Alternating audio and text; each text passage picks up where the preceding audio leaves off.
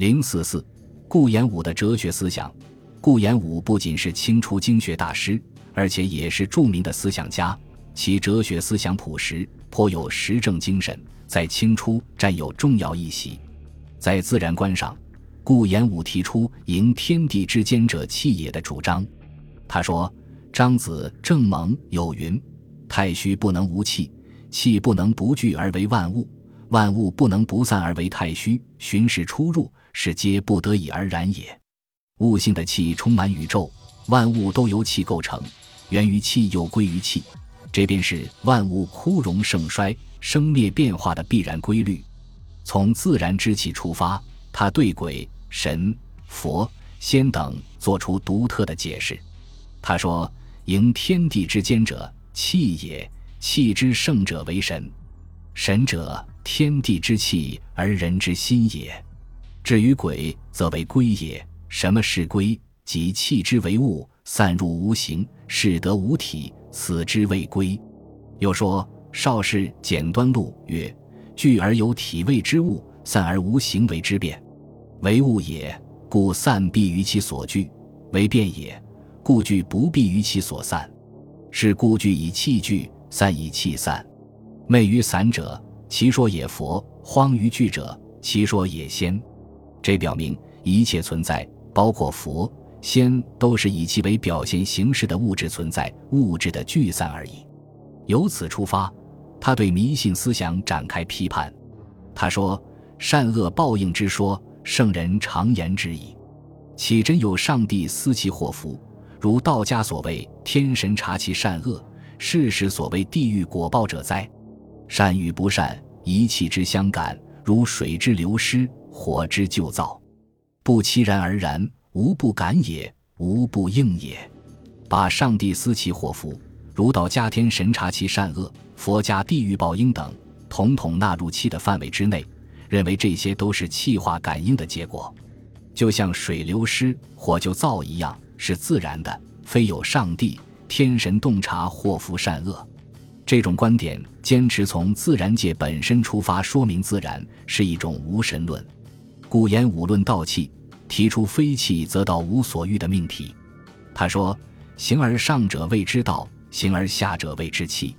非气则道无所欲。”说在乎孔子之学勤于诗乡也，以习其术，然后可以得其志；以习其志，然后可以得其为人。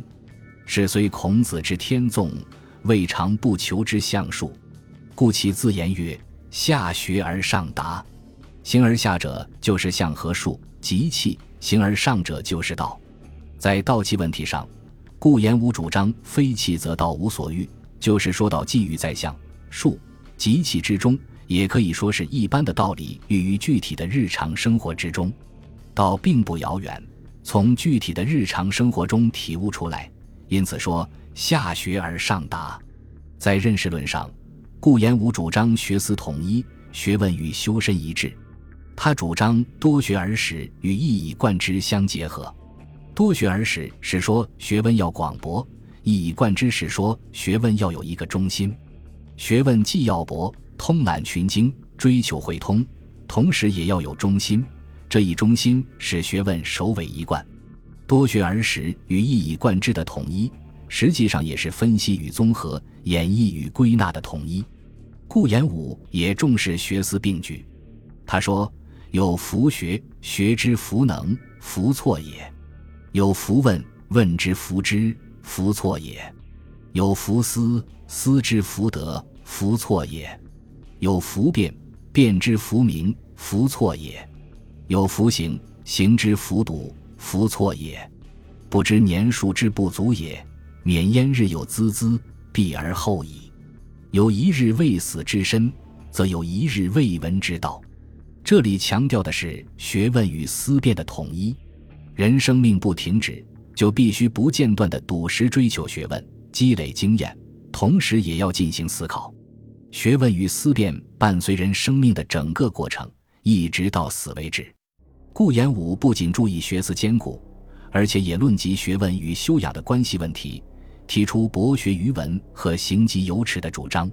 博学于文，就是倡导博览群书。做学问，行己有耻是约之以礼，以礼待人，首先贵在知耻。有耻，人不知耻就无法立身，因此行己有耻是为人。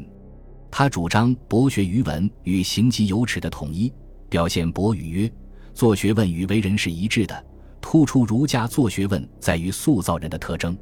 顾炎武的社会政治思想独具特色。他说：“有亡国，有亡天下。亡国与亡天下西变，曰：异姓改号，谓之亡国。人亦充塞，而至于率兽食人，人将相食，谓之亡天下。是故之保天下，然后之保其国。保国者，其君其臣，肉食者谋之；保天下者，匹夫之见。”与有则焉而已。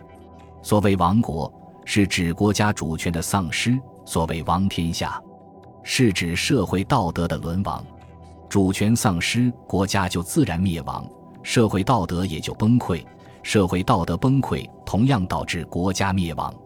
保天下，不使社会道德沦丧崩溃，每个老百姓都有责任；保国，不使国家主权丧失，则是做君臣当官们的事。前者是他的社会思想，后者是他的政治思想。知保天下，然后知保齐国；有人伦，然后有风俗；有风俗，然后有政事；有政事，然后有国家。表明他的思想逻辑是：由治社会风俗开始，进而达到治国保国。这是对儒家治国平天下思想的发挥。顾炎武认为，保天下不使道德沦丧，社会崩溃。就必须注重社会风俗，他提出了改造社会风俗的措施。第一，重视教育，奖励学术。他说：“目击市区，防止治乱之关闭在人心风俗，而所以转移人心、整顿风俗，则教化纲纪为不可却矣。”在他看来，尤以劝学、讲廉二事为主要，社会道德风俗的好坏主要在人心。而改造人心、建立良好的风气，离不开教育知识水平的提高，也至关重要。顾炎武倡导教育、奖励学术的目的，在于通过采取名誉上、知识上的诱导，使人人有所心目，乐于为善。第二，尊崇清义，提倡廉耻。他说：“天下风俗最坏之地，清义尚存，犹足以维持一二。至于清义亡而干戈之矣。”至于廉耻，他认为是利人之大节，盖不廉则无所不取，不耻则无所不为。人而如此，则祸败乱亡，亦无所不至。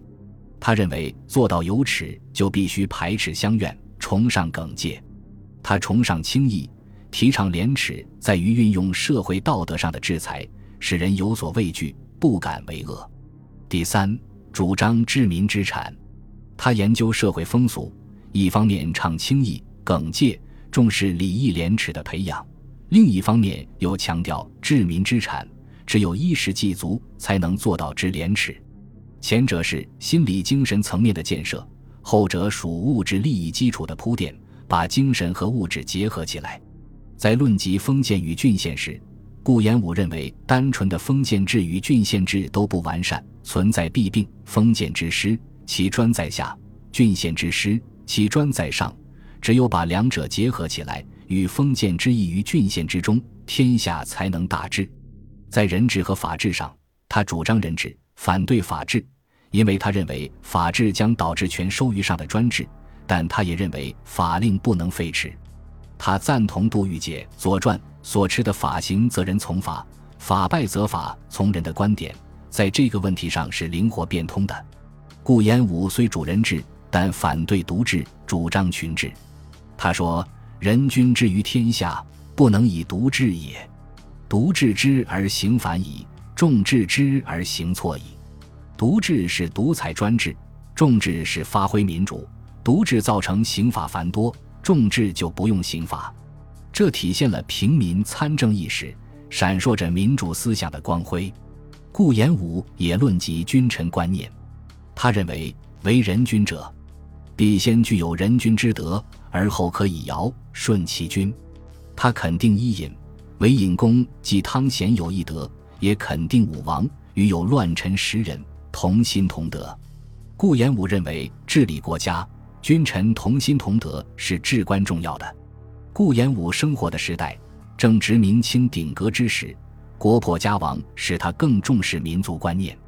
他指出，君臣之分，所关者在一身；华夷之防，所系者在天下。